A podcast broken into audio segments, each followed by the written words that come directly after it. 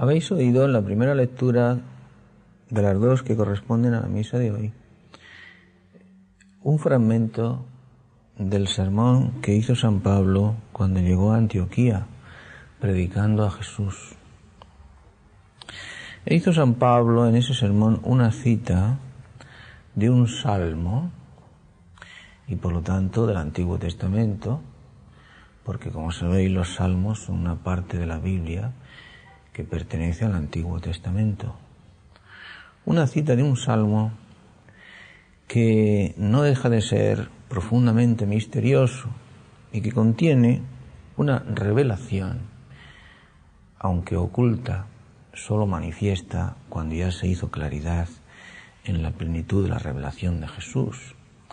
Este tipo de revelaciones que aunque están ahí, pues no son entendidas en toda su claridad y en toda su plenitud hasta que son esclarecidas. Este tipo de revelaciones que se refieren al misterio de la Trinidad, profundamente veladas y misteriosas, no fueron esclarecidas sino con la venida de Jesucristo. El misterio de la Trinidad no fue revelado sino en Jesús.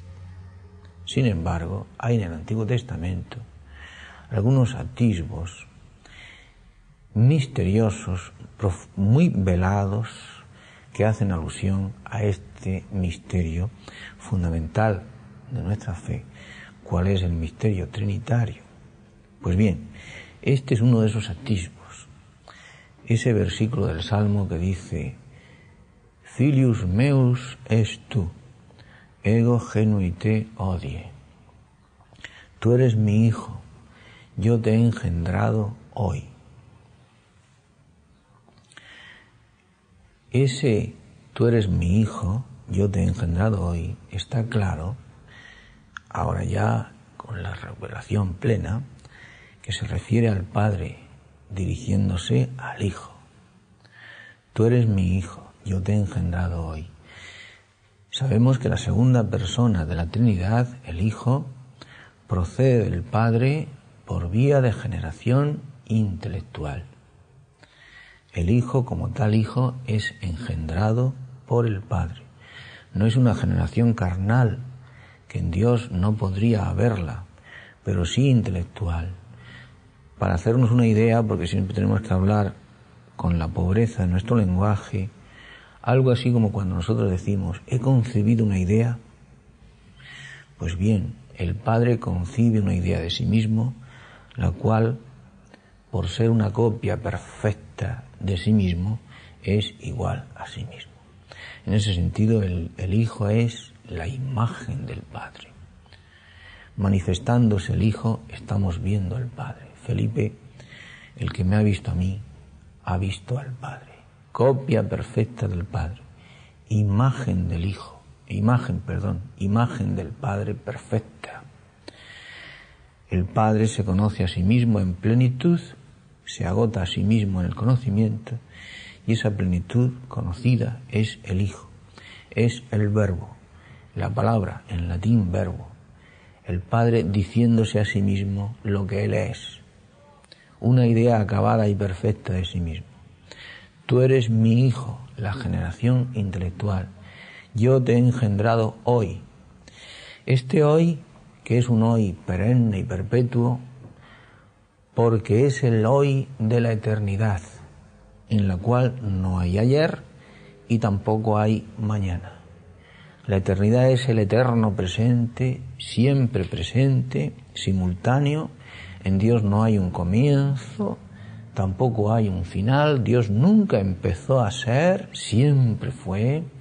En Dios no hay transcurso de tiempo, paso de tiempo hay un eterno, perpetuo, simultáneo y presente y siempre hoy.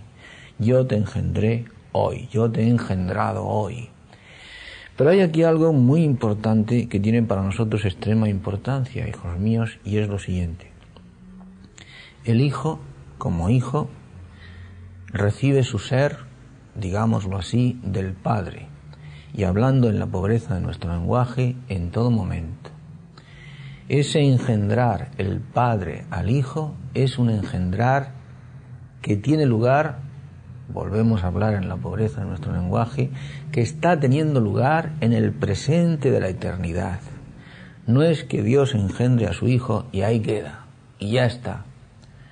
Si Dios dejara de engendrar a su Hijo en cualquier momento, hablando a nuestro lenguaje pobre, si Dios dejara de pensar en sí mismo en cualquier momento, si el Padre, mejor dicho, porque el Hijo también es Dios, si el Padre dejara de concebir la idea de sí mismo en cualquier momento, si eso fuera posible, y es un disparate, si dejara de tener la idea de sí mismo en cualquier momento, en ese momento el Hijo dejaría de existir.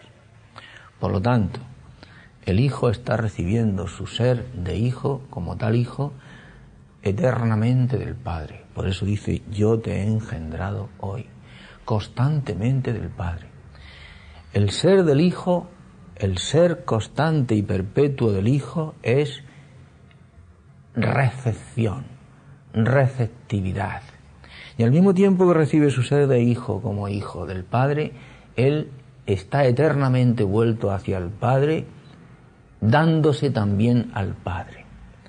El Espíritu Santo procede de ambos, procede de los dos, del Padre y del Hijo, y por eso la procesión del Espíritu Santo es también eterna, tan eterna y tan sempiterna como la del Padre y como la del Hijo.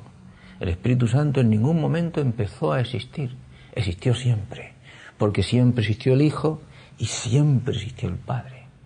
Ni el Padre ni el Hijo empezaron a existir, sino que existieron desde siempre. El Espíritu Santo procede de ellos desde siempre. Pero lo que os decía, el Hijo es eterna recepción del ser, hablando a nuestro pobre idioma. El Hijo recibe eterna y constantemente el ser de Hijo de su Padre. Y eterna y constantemente es volverse a su vez Él al Padre y dárselo todo también. Por lo tanto, cuando decimos que Jesús, en cuanto hombre, porque no olvidemos que Jesús hombre no es más que el verbo de Dios, la segunda persona de la Trinidad, que toma una naturaleza humana sin dejar de ser Dios, se hace hombre sin dejar de ser Dios. Jesucristo es la manifestación de, de Dios. El que me ve a mí, ve al Padre. La imagen perfecta del Padre. Dios como el Padre. Pero Cristo,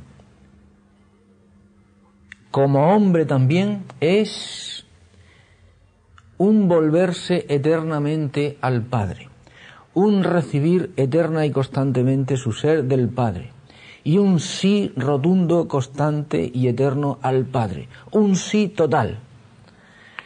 Eh, quiero decir, porque es imposible hablar de estas cosas, quiero decir lo siguiente. Si decimos que Jesucristo es obediente al Padre, decimos una verdad, pero una verdad muy pobre. No es que Jesucristo sea obediente al Padre, es que Jesucristo es, con respecto al Padre, obediencia con mayúscula. Sí con mayúscula, sí con letras grandes y subrayado cinco veces. Es síeidad, obedienciaidad total y absoluta. Si decimos, repito, que Jesucristo es obediente y que vive la obediencia, cuando San Pablo dice él, por ejemplo, que se hizo obediente hasta la muerte y muerte de cruz, decimos una verdad, pero una verdad mucho más pobre que si yo presentara una gotita de agua y dijera, esto es el océano. Hombre, aquello es agua y el océano es agua. Pero va una diferencia tan grande del océano a esa gotita de agua pues más diferencia todavía va aquí. Jesucristo es obediencia, es sí total y rotundo al Padre. En eso radica su entidad, su ser. Por lo tanto, cuando nosotros decimos que como cristianos queremos imitar a Jesús y parecernos a Jesús, daos una idea si tiene importancia para nosotros en esa imitación la vivencia de la virtud de la obediencia. No es que al ser obedientes imitemos a Jesucristo y al ser desobedientes no lo imitemos. Eso está bien, pero eso es muy poco. es que al ser obedientes nos identificamos de tal modo con Él, nos cristificamos con Él y al ser desobedientes nos alejamos de Él, nos desemejamos con respecto a Él de una manera tan completa, imposible pretender, por lo tanto, ser discípulos suyos sin vivir esa virtud maravillosa, tan bella, bonita, importante, fundamental, como es la virtud cristiana de la obediencia. ¿Os acordáis cuando decía San Pablo que Cristo no fue un sí y un no, sino que fue siempre un sí? Pues en la medida en que nosotros le damos a Dios nuestro ser, nosotros no llegamos a eso, ni mucho menos. Nosotros podemos ir dándole a Dios a lo largo de nuestra vida una serie de síes más o menos continuados. Por desgracia, también le damos a Dios una serie de noes. En cambio, Jesús, hijos míos, tanto en su existencia divina, celestial, eterna, como en su existencia terrena, en la asunción de su naturaleza humana y luego como hombre también en el cielo después de su resurrección y ascensión, es un sí total y rotundo al Padre. La obediencia en totalidad, la entrega en totalidad, la generosidad en totalidad, la pobreza y donación de sí mismo en totalidad. Diríamos el amor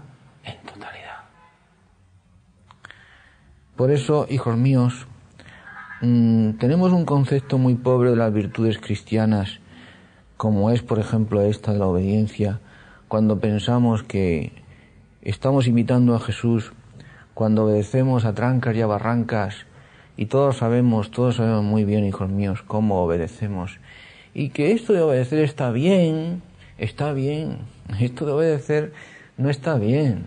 En esto de obedecer, por ejemplo, es que te lo juegas todo. Te juegas tu ser de cristiano o, tu ser de nada. Fíjate si, está bien. Es mucho más que estar bien. Es cristificarte o alejarte de Cristo. Vivir tu entidad de cristiano o, o quedarte en, con respecto a eso en la pura nada. Fíjate si tiene importancia.